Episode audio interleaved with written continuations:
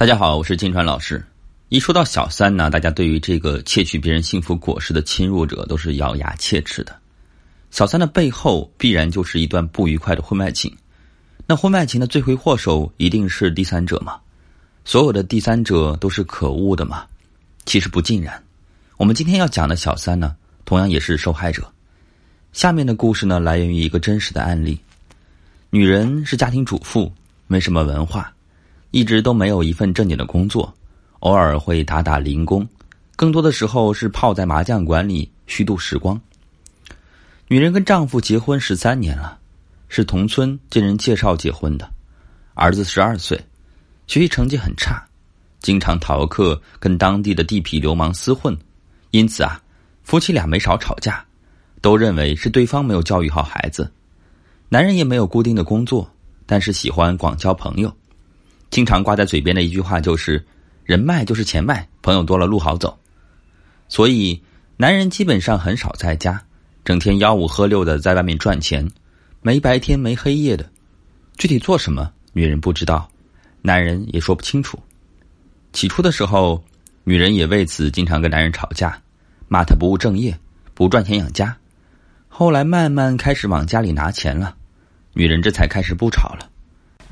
每次问他做什么赚的钱，男人就说是帮别人忙给的茶水费，还得意洋洋的说：“这就是我说的人脉就是钱脉。”你以为我天天在外面真的是瞎混的呀？也是因为男人这句话，女人从此不再干涉男人天天不着家。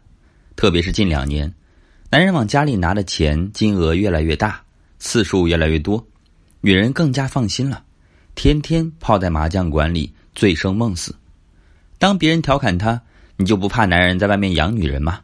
她也曾担心过，但是看到丈夫每次都把钱交给她，然后跟她说：“别舍不得花，我赚钱还不是为了你们娘儿俩。”然后她就打消了担忧。直到今年，一天吃晚饭的时候，男人接了一个电话后说有事儿，洗个澡要出去。就在男人洗澡的时候，女人看到丈夫的手机收到了一条微信，内容是：“亲爱的。”我到了，你还要多久？女人的警报马上被拉起，她在外面有人了。女人没有立刻发作质问男人，而是耐心等他收拾妥当出门，再悄悄的尾随他出门。女人没有猜错，男人开车来到一家酒店门口，一下车就有一个女人笑着迎了上来，并亲密的挽着男人的手，身体贴在男人身上，非常的暧昧。看到这个画面，女人再也抑制不住自己的情绪了，冲过去抓着小三的头发，将其摁在地上一顿暴揍，边揍边大骂“婊子”“不知羞耻”“偷别人男人”等等。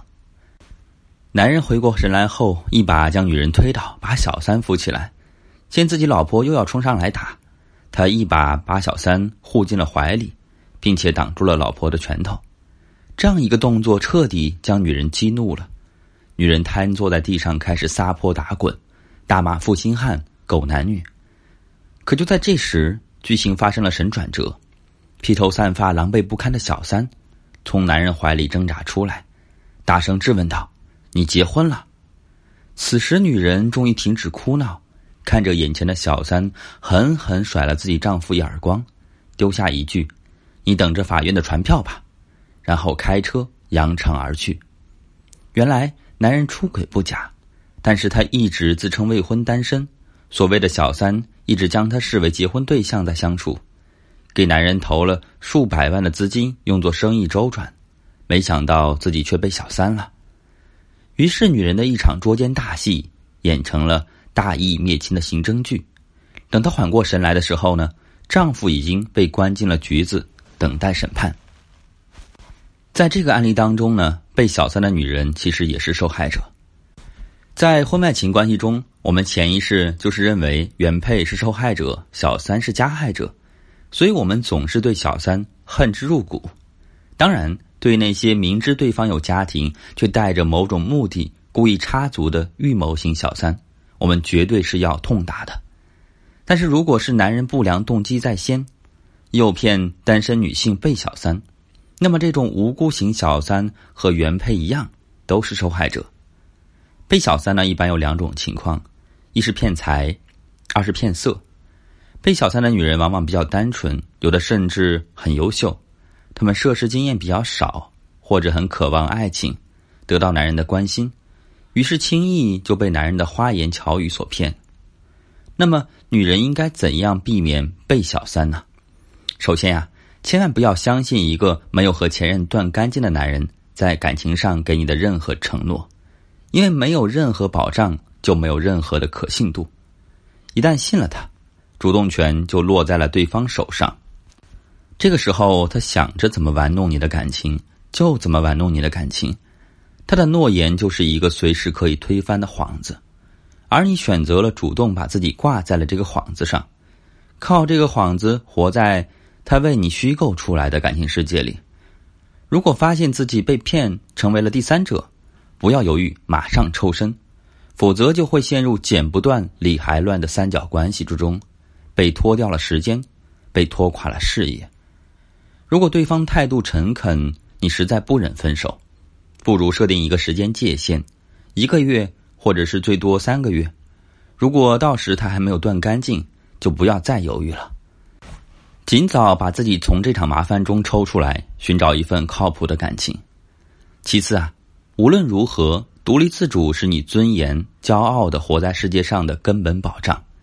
当你为了一段感情或者婚姻牺牲了自己的事业，甚至放弃自己的工作的时候，就是把自己尊严交到对方手里的时候。对方如果是个好男人，愿意养你一辈子，照顾呵护你一辈子，那是你运气好。但是你也要承受拆散别人家庭的道德谴责。更何况你又能保证他和你在一起之后就不会有二心了吗？感情出现问题，从来都不是换个人能解决的。如果对方很快就能够弃你如敝履，被更有自信、更有魅力的女性吸引的时候，你也毫无办法，因为你已经丧失了主动权，只能被动的等待被选择。对待无辜型小三，我们一直建议原配们呢不要落井下石，要动之以情、晓之以理的态度来分离。但是我们也不能掉以轻心，谨防无辜型小三黑化成为预谋性小三。发起主动攻击来抢占婚姻果实，我是金川老师，修复婚姻私信我。